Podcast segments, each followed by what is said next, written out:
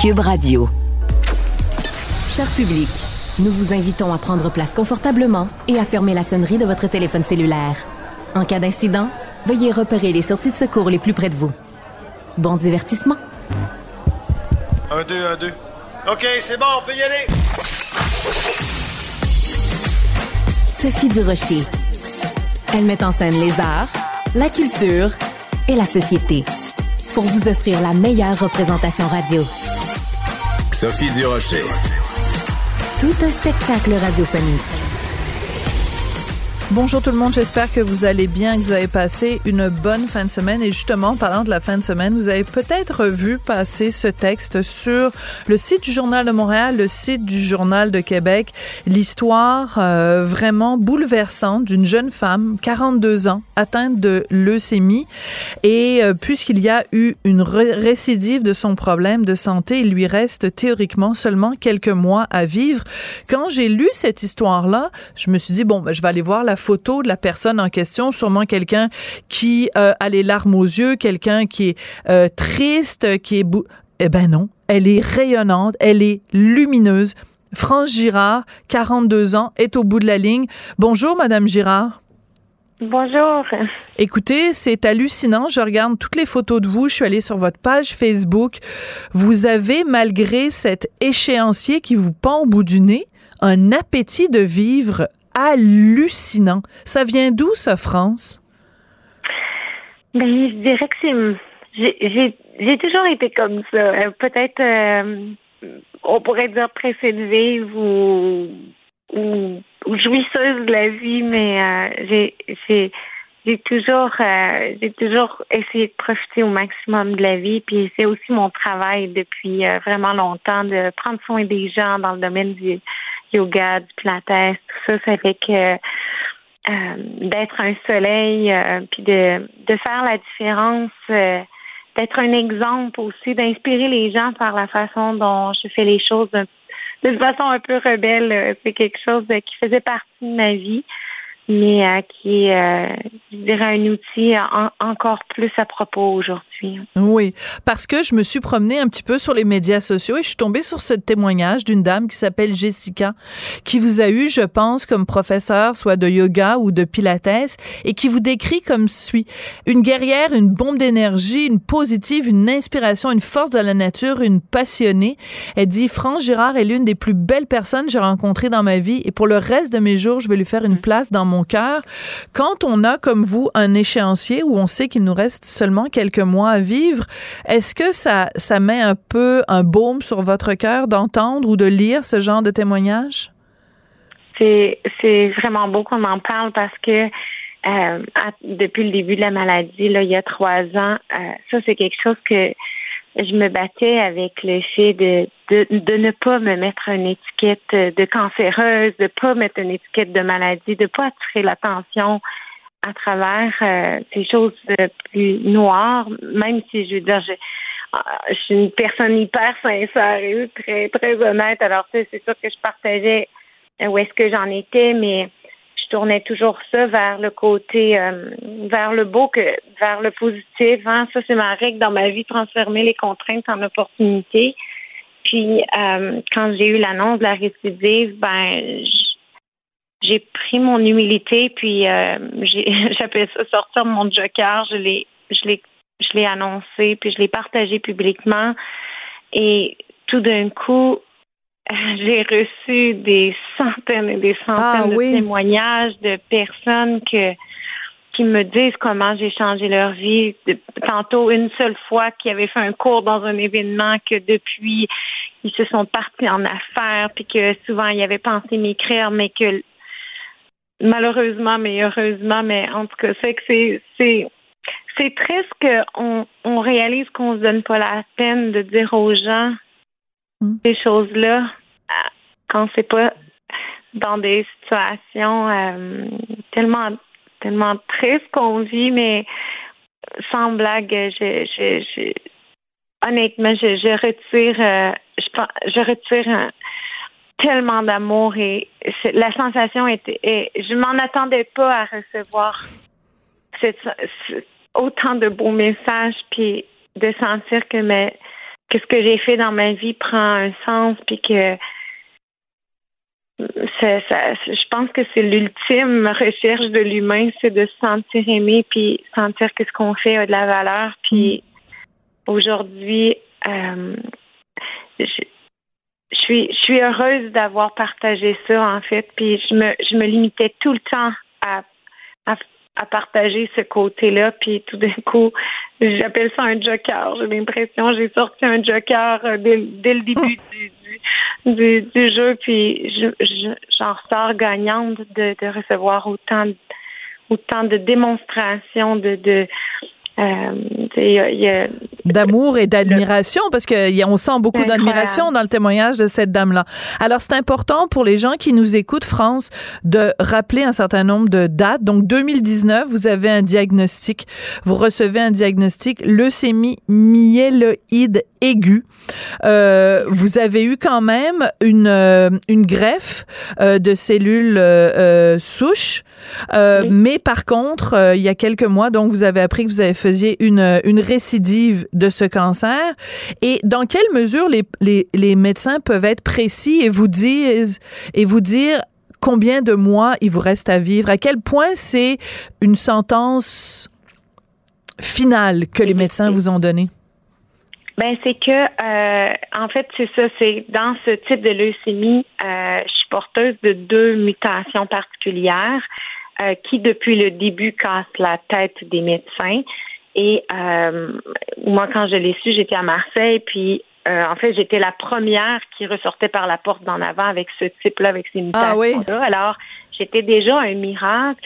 Et, et là, ben, parce que j'ai vraiment, vraiment bien réagi à tous les traitements, à tout temps. Il y a tellement de, la science avance tellement vite et j'ai essayé tellement d'affaires qui sont même pas encore approuvées et qui ont fait toute la différence. Puis la greffe s'est passée. Ben, c'est c'est toute qu'une histoire, c'est toute qu'une épreuve, mais je veux dire, toutes les étapes se sont bien passées et on avait toujours des bonnes nouvelles. Ça fait que moi, il y a trois semaines, Jamais dans ma vie je pensais en entendre parler, là, littéralement, parce que tout allait tellement bien. Et euh, en fait, c'est ces mutations-là que la science n'est pas encore capable de soigner. Et euh, si j'avais pas eu ça, je suis convaincue que la médecine était aurait on est on avait tué la leucémie. Hmm. Euh, mais et là, ben ce qui ce qui est tannant là-dedans, c'est que même en faisant une deuxième greffe, qui est le, traitement actuel, euh, quand quand on quand ils peuvent, là, là, là, en tout cas, ça s'enligne que je, pourrais avoir cette option-là. Mais comme disent les médecins, premièrement, les chances de réussite sont de 10 à 15% C'est pas beaucoup. Euh, versus la première greffe, c'est 50% Là, on diminue. Les effets de rejet sont beaucoup plus grands, mais surtout ce que les médecins disent, si on n'a pas réussi la première fois, ou est-ce qu'on est allé à plein régime parce que j'ai un hmm, capital santé très élevé, là, ils pourront jamais aller aussi fort ils disent, ben, on ne sait pas comment cette mutation-là, d'une deuxième fois, on, serait capable, si la première fois, on est allé au maximum de ce qu'on a pu. Je comprends. Euh, alors, c'est pour ça que les taux se referment euh, de façon un petit peu plus drastique. Mais là, heureusement, la science avance. Là, il y a un nouveau médicament qui existe depuis moins de trois ans. Euh, que là on essaie, puis très très spécifique là, pour le cas vraiment précis là, de ce que je vis. Puis euh, là, ça semble ça semble aller dans la direction qu'on le souhaite, mais les médecins n'ont pas assez de recul pour miser là-dessus encore puis dire ben voici ce que vers où on peut aller avec ça. Mais moi, ça, ça me donne de l'espoir parce que ça me donne l'espoir de dire ben peut-être que dans X mois, X années, euh, puis peut-être que je vais me rendre jusque-là, ben on va trouver des, des, des remèdes pour ces mutations-là, puis je vais pouvoir continuer. Je comprends.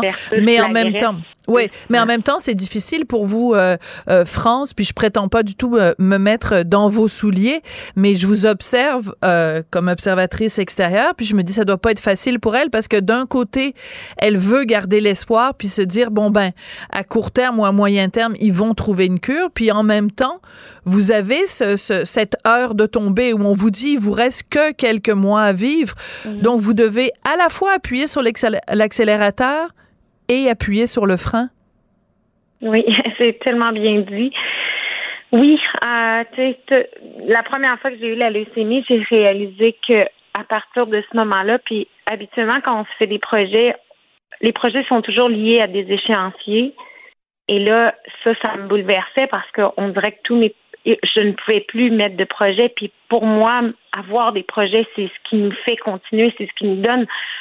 Hein, on dirait les cellules comprennent le laps on dirait qu'on crée une interaction pour continuer plus longtemps. Puis là, j'ai appris à créer des projets sans échéancier. Et là, aujourd'hui, qu'est-ce qui est encore pire, c'est moi, j'ai toujours été tellement assoiffée d'apprendre, de hmm. continuer toujours à apprendre. Et là, tout d'un coup, toute cette façon que j'ai toujours été de, de me voir continuer des études, de toujours continuer, là, tout d'un coup, ça n'existe plus et je dois me concentrer simplement à vivre pleinement. Avec mon cerveau, il, il est pas. là, il faut que je le, je le resynchronise. je comprends. Faut faire un reset, comme on dit avec les ordinateurs. Euh, France, je vous entends parler de vos projets et euh, je sais que vous avez euh, donc une sorte de ce qu'on appelle communément un bucket list. Hein, c'est la liste des choses qu'on veut faire avant de partir, avant de mourir. Vous en avez réalisé quelques-uns et je sais que sur votre liste, il y a écrit que vous voulez faire un podcast, vous voulez faire un balado.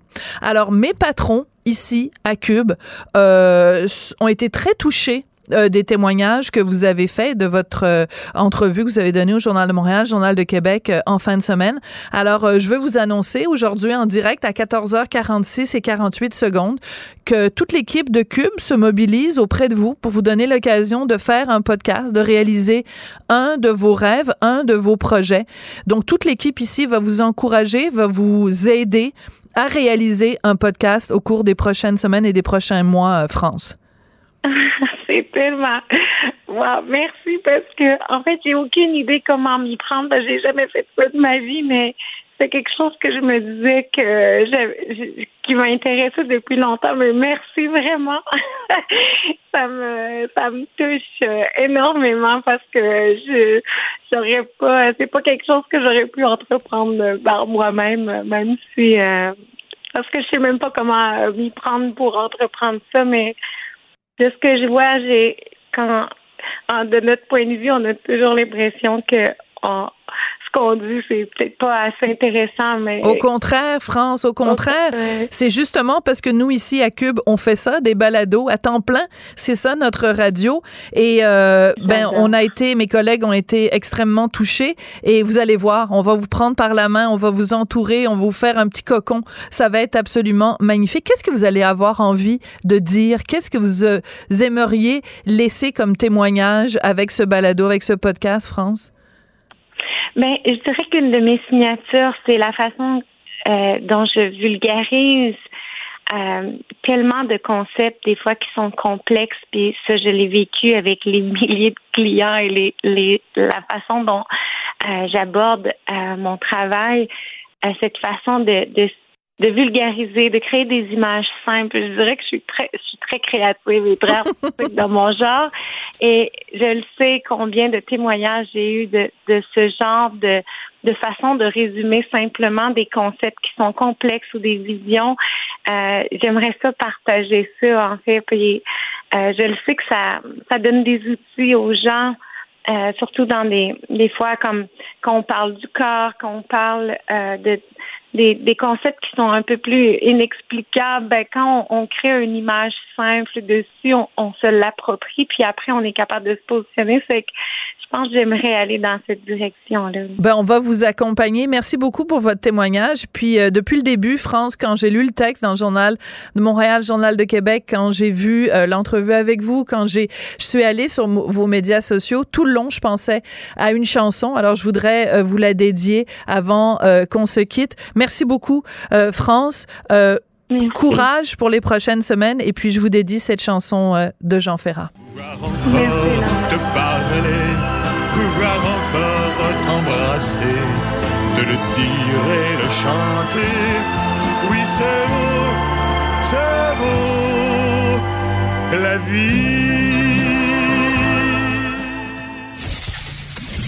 Qu'elle soit en avant ou en arrière-scène, Sophie Durocher reste toujours Sophie Durocher. Culture, tendance et société Steve Fortin. Bonjour Steve, euh, tu m'as appris qu'il y avait une pétition qui circulait en ce moment sur les réseaux sociaux pour demander à Ticketmaster de pouvoir rembourser euh, les billets. Il y a des gens qui avaient acheté des billets pour Arcade Fire, puis après des allégations sur le chanteur, les gens veulent plus aller les voir. Euh, qu'est-ce que tu penses de ce genre de pétition-là, toi Steve?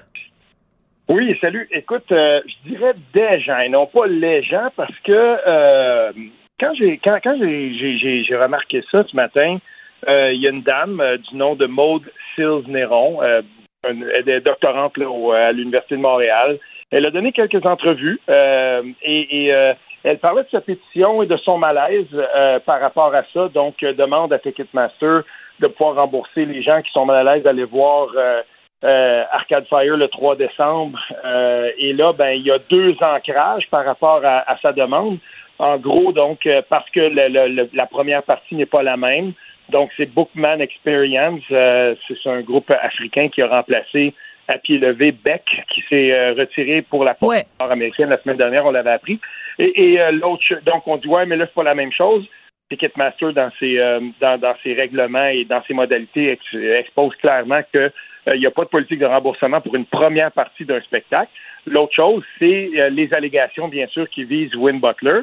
Et avant de, me lancer là-dedans, je suis allé voir dans la portion européenne des critiques de spectacle pour voir comment que ça se passait. D'accord. Euh, par exemple, à la fin, euh, la fin euh, septembre, donc ils étaient en France, le, le, journal Sud-Ouest, dans, le sud de la France. On parle d'un show qui s'était très bien passé, c'était plein et tout ça. Et, là, je me suis dit, parfait. Donc, il y a une pétition, il y a des gens qui sont pas contents, ils, ils essaient de se représenter auprès de Ticketmaster, puis ça fonctionne pas et même que, euh, par exemple, des journalistes culturels, une journaliste culturelle de Montréal, une autre antenne, a dit euh, ben j'ai essayé moi-même d'avoir des réponses à ça, puis Ticketmaster ne répond pas. À Vancouver, il y a un, mouvement similaire, puis c'est la même chose. Euh, on dit là-bas, ben voilà, c'est Global notamment qui en avait parlé. Ticketmaster ne répond pas par rapport à ça. Ils sont dans une drôle de situation parce que S'ils remboursent, ça pourrait coûter très cher parce qu'il pourrait y avoir un mouvement qui se crée, mais selon leur politique, compte tenu que le groupe continue de faire tourner, ben, ils ne remboursent pas parce que la première partie a changé, mais pas Arcade Fire. Ils seront là le 3 décembre, ils vont jouer. Maintenant, est-ce qu'on devrait euh, faire porter, parce que c'est un des, angles que la, dame qui a lancé la pétition euh, avance, elle dit il faut qu'on s'attaque au monopole des compagnies qui gèrent les billetteries. Mais c'est pas par l'ancrage d'allégations qu'on va euh, réussir à faire ça. Et là-dessus, j'ai beaucoup de difficultés, moi, à faire porter, par exemple, à Ticketmaster, même si on n'aime pas des fois comment ils gèrent la billetterie. Est-ce que c'est vraiment à cette compagnie-là de gérer euh, le ressenti ou comment les gens se sentent par rapport à des, à des allégations que euh, Win Butler a, lui, plusieurs fois euh, dénoncé et, euh, finalement dit ben non, moi j'ai j'ai pas fait ça et euh, jusqu'à maintenant donc il n'y a pas eu d'accusation de porter contre lui. Hmm. Donc c'est difficile de faire porter ça et en ce sens, moi je me dis que cette pétition là, ben c'est un coup d'épée dans l'eau en fait. Et, et à, la fin d'une entrevue que j'ai entendue ce matin, je finis avec ça. Euh, ce qu'elle disait la dame, c'était que ben tant pis si je me fais pas rembourser, mais au moins lançons cette conversation là par rapport à l'hégémonie et le monopole des billetteries là on est ailleurs. Ouais, c'est ça. C'est qu'en fait il y a deux, euh, il y a deux débats quasiment euh, complètement à part l'un de l'autre. La question des remboursements, puis il y a des gens qui disent ah ben là ben moi euh, maintenant que je sais ça, je veux plus aller le voir. Et il y a la question est-ce que on devrait comme société euh, détruire la carrière de quelqu'un, détruire la réputation de quelqu'un sur la base d'allégations. En même temps, c'est des allégations quand même euh, qui ont été rapportées euh, dans les médias, donc il y a eu une enquête, etc. Mhm. Mais c'est la question qu'on a pu se poser au cours des dernières années. Depuis le début du mouvement MeToo, c'est quand même arrivé à plusieurs reprises où des, des, des des personnalités qui sont visées par des allégations. C'est bien important de faire la différence entre allégation puis accusation. Euh, leur, leur empire s'écroule, ils perdent leur job, perdent leur famille, perdent leurs amis, il ne leur reste plus rien avant même que ces gens-là aient eu le droit à un procès juste et équitable. Ben moi, dans une société de droit, j'ai pas envie de vivre euh, comme ça parce que pour l'instant c'est Win Butler puis c'est euh, un tel puis un autre. Mais à un moment donné ça va être euh, notre frère ça va être nous-mêmes ça va être notre mari ça va être tu comprends? Oui. Ah, tout à fait. Et, c'est très dangereux ça ce glissement là parce que quand on parle d'allégation sans accusation ben là dans ce cas-là ça devient dangereux parce que des allégations dans cet univers-là, il pourrait y en avoir. Et euh, tu sais, dans ce cas-ci, donc, il y en avait eu quatre au début, il y en a deux qui se sont récusés sur les quatre. Euh, c'est quand même beaucoup, hein?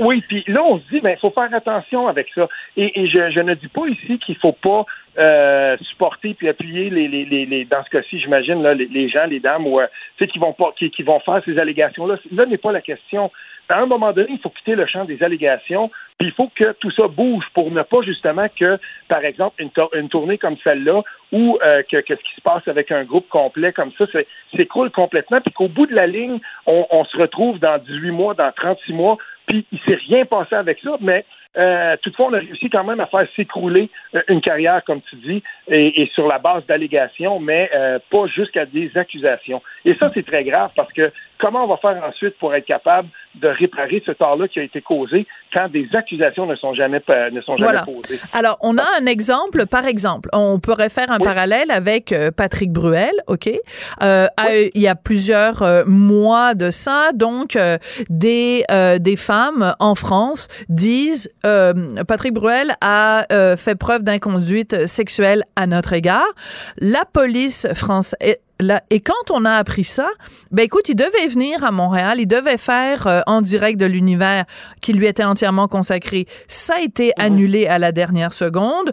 Euh, il devait euh, donc alors tout, tout, tout, tout, toutes sortes d'apparitions qu'il devait faire ont été annulées. Bref, les mois ont passé.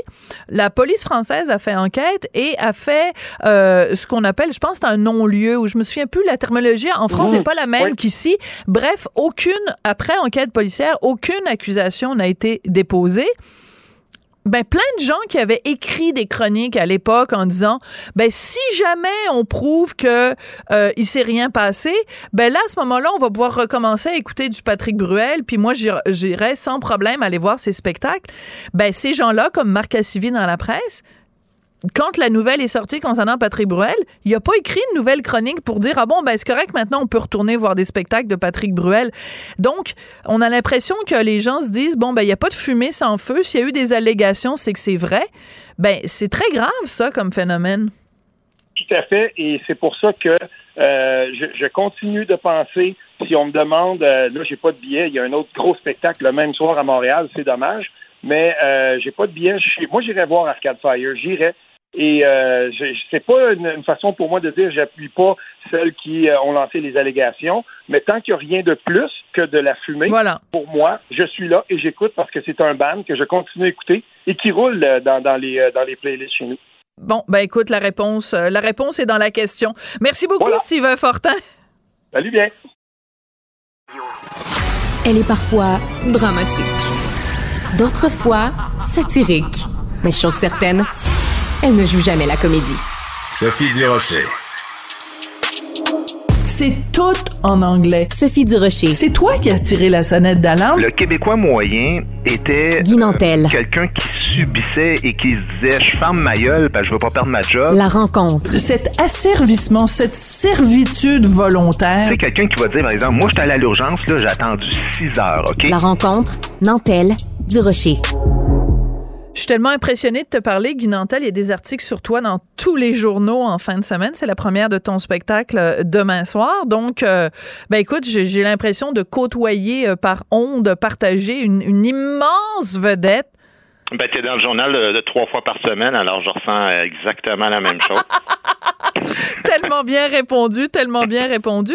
Écoute, euh, Guy, tu voulais réagir. Bon, c'est ça roule depuis trois jours. Euh, on va expliquer un petit peu le contexte. Donc, euh, notre collègue Mathieu Bock côté est en France depuis maintenant un an. Il a une chronique.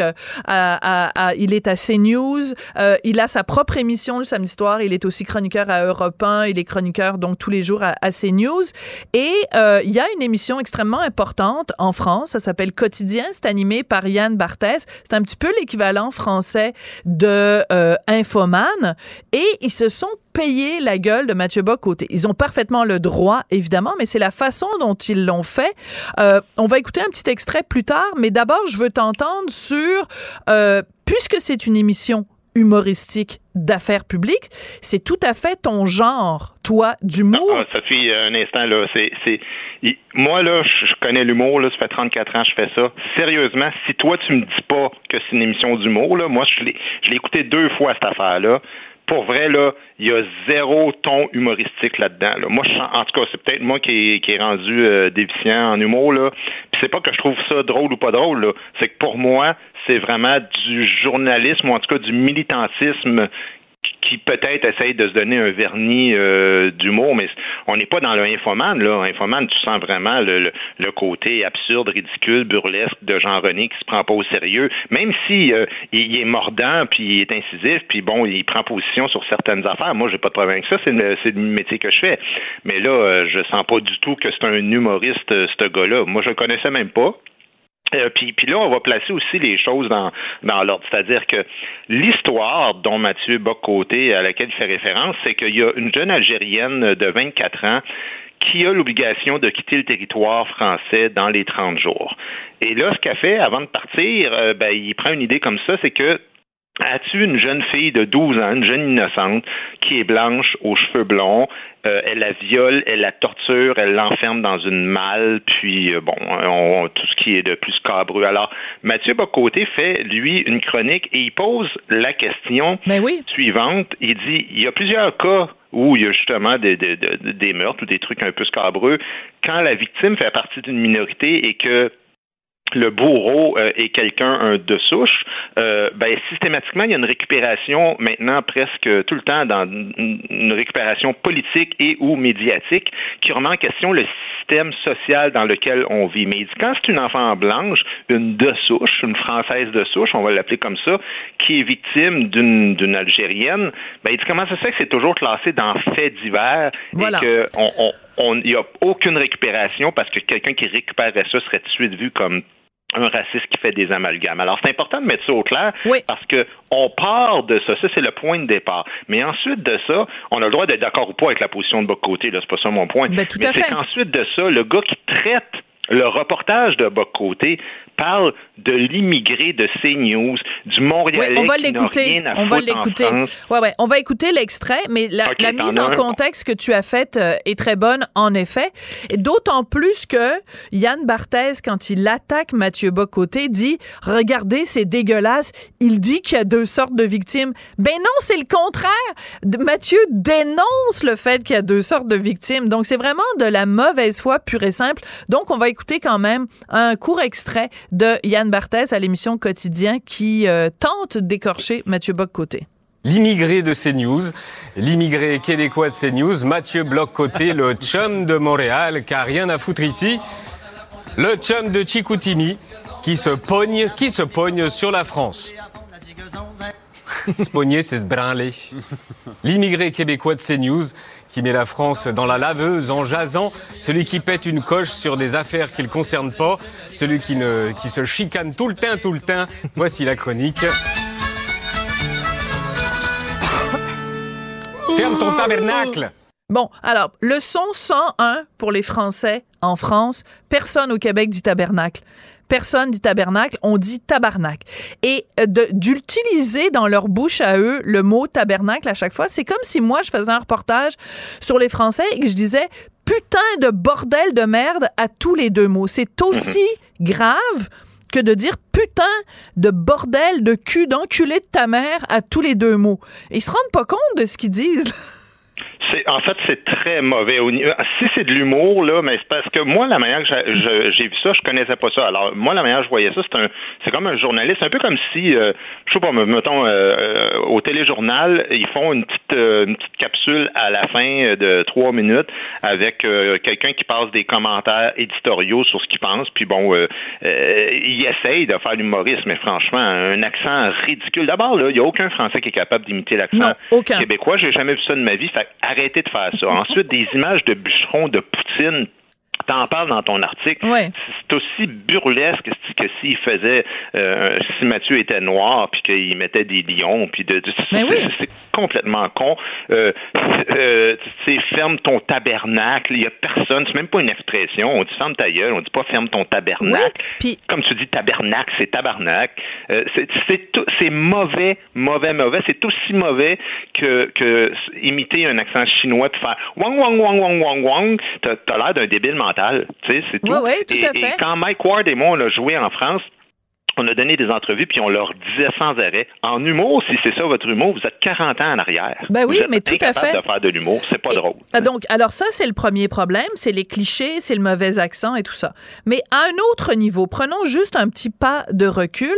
Pourquoi est-ce que c'est correct d'attaquer Mathieu Bock-Côté, qui est un homme blanc, en lui disant tu es un sale immigré, t'as pas le droit de parler la de la France parce que ça ne te concerne pas parce que t'es pas français. Et euh, pourquoi on dit parce que quand tu vas sur internet pour retrouver ce segment-là, le titre du segment c'est dites Radio Canada, ça vous tente pas de récupérer Mathieu Bock côté. Donc c'est une façon de dire euh, ben retourne chez toi. Alors imagine si Yann Barthès avait dit ça à quelqu'un qui venait du Maroc. Mm. t'as pas d'affaire à, critiquer la, la, la société française française, ça te concerne pas. Il se ferait attaquer, il se ferait traiter de raciste. S'il ben, disait Radio-Canada et Boc Côté, on s'entend ben qu'il faut, faut, déjà pas connaître le Québec et c'est pour dire ah reprenez euh, votre Boc Côté à Radio-Canada. Visiblement, il sait même pas de quoi il parle.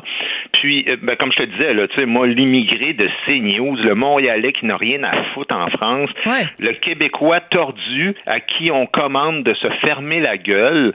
Je dis, c'est comme ça qu'on débat dans, la gauche euh, là-bas. Je, je comprends pas, tu sais. Je veux est-ce que verrais-tu ça même, tu sais, tu parlais de différentes nationalités, mais même un Français ici, là, qui, qui, qui passerait comme ça, qui ferait des chroniques comme Boc Côté, mais il y en a, là, tu sais, des Français qui sont engagés, euh, bon, à Radio-Canada. Radio-Canada, il y en a plein. Ben oui, il y a Thomas... moi, je fais une capsule, puis je dis, oh! hey, l'immigré français, t'as rien à foutre au Québec, retourne Juste ça, je serais, mais je serais gêné de dire ça. Je serais comme, ah ouais, il y a personne, il n'y a aucun contenu éditorial qui se fait là-dedans, il n'y a aucune hiérarchie, quelqu'un qui dit, mais ça n'a aucun Christi de bon sens que tu sortes ça. Oui.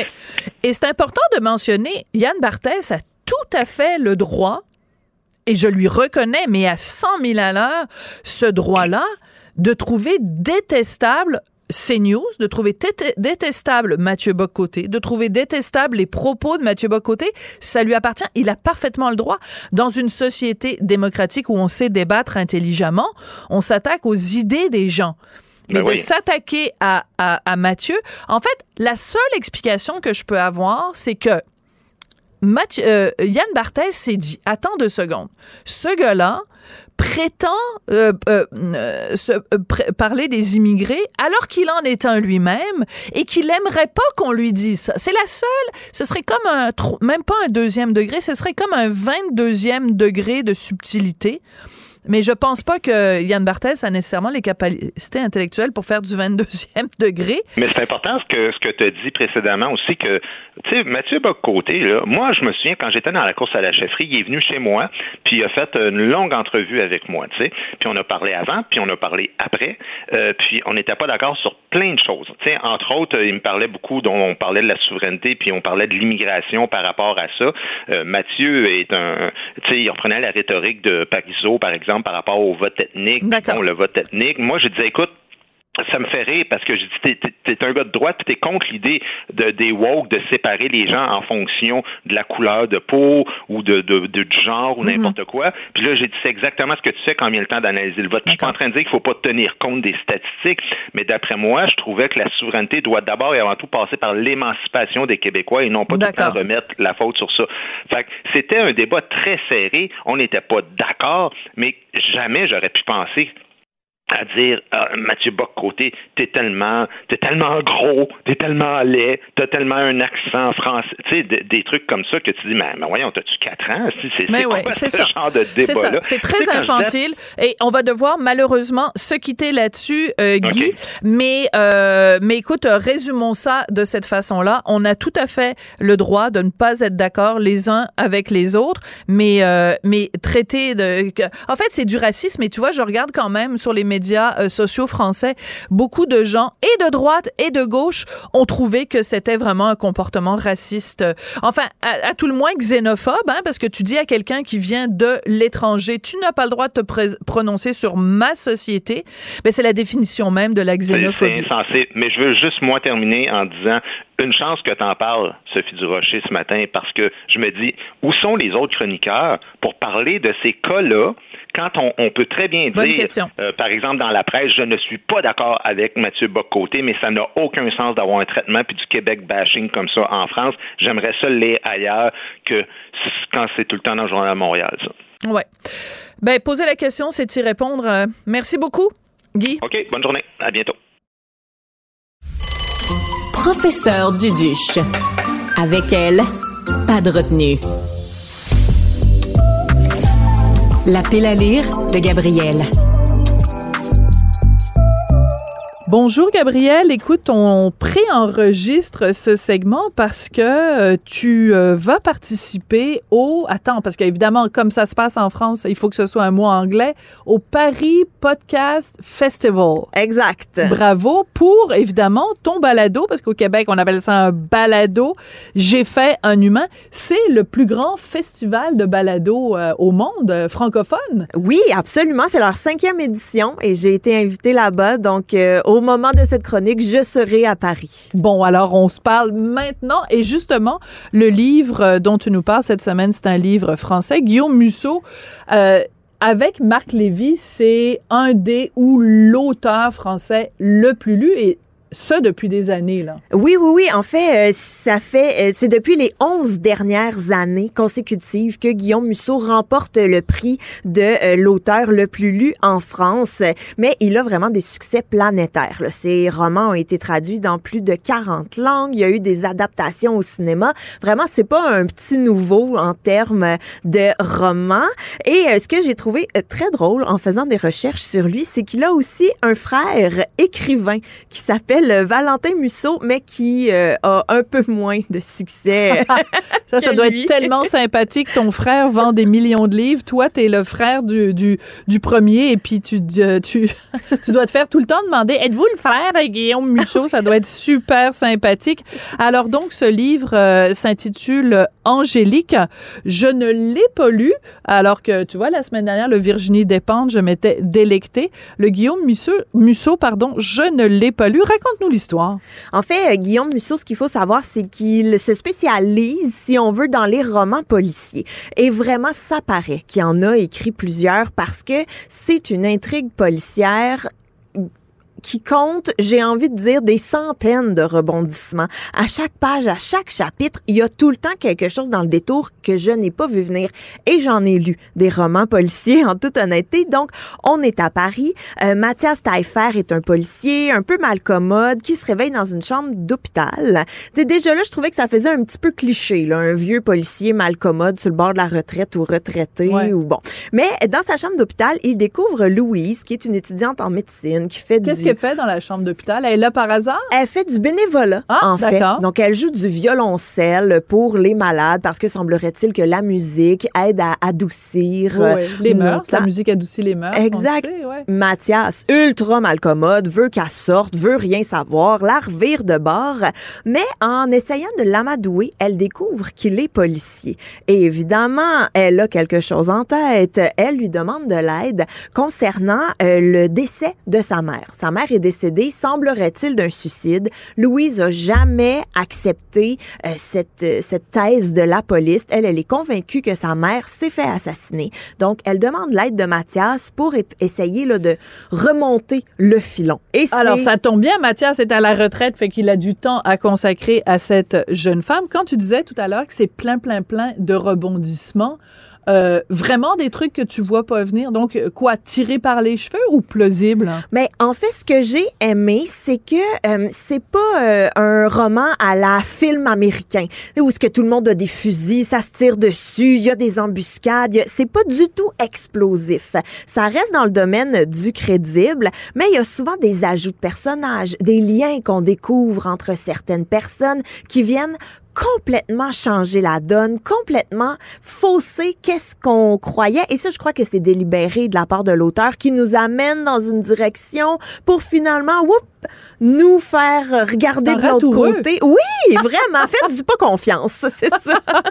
Guillaume Musso, ne lui faites pas confiance. Euh, est-ce que c'est c'est surprenant la fin? C'est-à-dire que bon évidemment euh, bon, on veut savoir là même moi je suis suspendue à tes lèvres, j'aimerais ça savoir qui a tué sa maman à la fille. Est-ce que c'est genre euh, elle a été assassinée par un extraterrestre ou euh, ou par le voisin du dessus dont on savait pas qu'il était Oui, je sais pas il travaillait pour le Mossad ou quelque chose comme ça? Est-ce que c'est c'est tu, tu refermes le livre en disant ah finalement il m'a il m'a il m'a Il m'a berné. Il m'a berné tout le long ou est-ce que tu dis oh mon dieu c'est formidable j'ai les petits orteils retroussés Ben, j'irais avec les petits orteils retroussés, honnêtement, parce que euh, tout au long du livre, en fait, on découvre, il y a des personnages qui s'ajoutent, et ça, je l'ai trouvé très brillant, parce que des fois, il y a des romans où il y a une panoplie de personnages, puis on devient un peu mêlé à travers tout Tu sais ce ça. que je fais, moi, quand ça arrive, dans le, le quatrième, enfin, dans, dans une des pages du livre où il n'y a pas trop de, de, de texte, je prends, j'écris au crayon. notes? Ben, ben, je prends un crayon papier, comme ça, je peux l'effacer après, parce que j'aime pas trop qu'il y ait des, des, des ratures puis tout ça dans mon livre. Et je prends des notes en disant, bon, ben, Mathias, c'est le policier, Gabriel, machin, elle fait ci, elle fait ça. Puis des fois, je fais même euh, un arbre généalogique, tu sais, quand tu, tu te perds, donc Ouais. qui est le fils, qui est le cousin? Donc, je fais ça. C'est un petit truc que je te donne euh, pour euh, s'y retrouver. Oui, c'est bon. Mais ce que j'ai trouvé en fait avec Guillaume Musso, c'est justement qu'il il amène les personnages euh, euh, étape par étape. Donc, on a le temps de s'acclimater, de comprendre qui est relié avec qui. Et ce que j'ai, encore une fois, qui m'a renversé, c'est qu'à un moment donné, tu sais plus pour qui prendre. Ah. Est-ce que j'aime Mathias? Est-ce que j'aime Louise? Est-ce que j'aime Angé- Angélique? Qui? Je suis dans l'équipe ça veut de dire qu'il y a une complexité aussi. Ça veut dire qu'ils sont pas unidimensionnels. Ça veut dire qu'ils sont pas juste bons ou méchants, mais qu'il peut y avoir peut-être 50 nuances de méchanceté ou 50 nuances de, de, de bonté. Donc, les, les personnages sont complexes. Oui, absolument. Et c'est bien, c'est une toile d'araignée, en fait, que Guillaume Musso maîtrise à la perfection. Et euh, ça se lit excessivement facilement. On a le goût tout le temps d'un dernier chapitre qui fait qu'on se couche excessivement tard euh, le soir. Et euh, vraiment, là, je, je tiens à redire des rebondissements, des revirements. Et encore une fois, on parlait la semaine passée de Virginie Despentes, qui était vraiment dans un roman de son temps. Mais c'est la même chose Ah oui? avec Guillaume Musso. De Parce son que époque. il y a la COVID, encore une fois. Et ça, je trouve que ça ramène une couche proche de nous.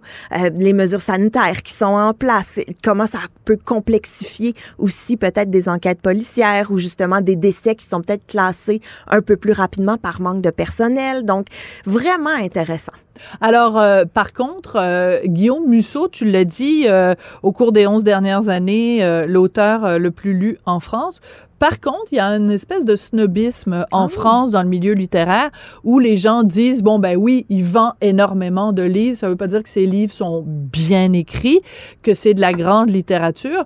Et euh, le, le genre de blague que les gens font à propos de Guillaume Musso, c'est de dire oui, mais il y a un million de personnes qui prennent le métro chaque matin, ça veut pas dire que le métro donne un bon spectacle. Donc c'est pas parce qu'il y a un million de personnes qui ont lu les livres de Gu- Guillaume Musso que ces livres sont bien écrits. Toi, ton appréciation, c'est quoi? Ben, c'est sûr que c'est pas de la grande littérature. Là. On n'est pas dans le Marguerite Yourcenar, qui est encore une fois toujours ma référence de, pour moi, qui est une grande écrivaine. C'est léger, c'est facile à lire. On comprend tout du premier coup, même si on est moyennement concentré, on suit quand même l'histoire, mais c'est un bon divertissement. D'accord. Donc, c'est pas un cas où, par exemple, moi, avec mon crayon papier, où je prendrais mon crayon et j'entourerais certains passages, des fois des formules, euh, des, des passages où tu dis, Hey, quelle phrase bien tournée, je suis jalouse, il l'a tellement bien exprimé, cette idée-là.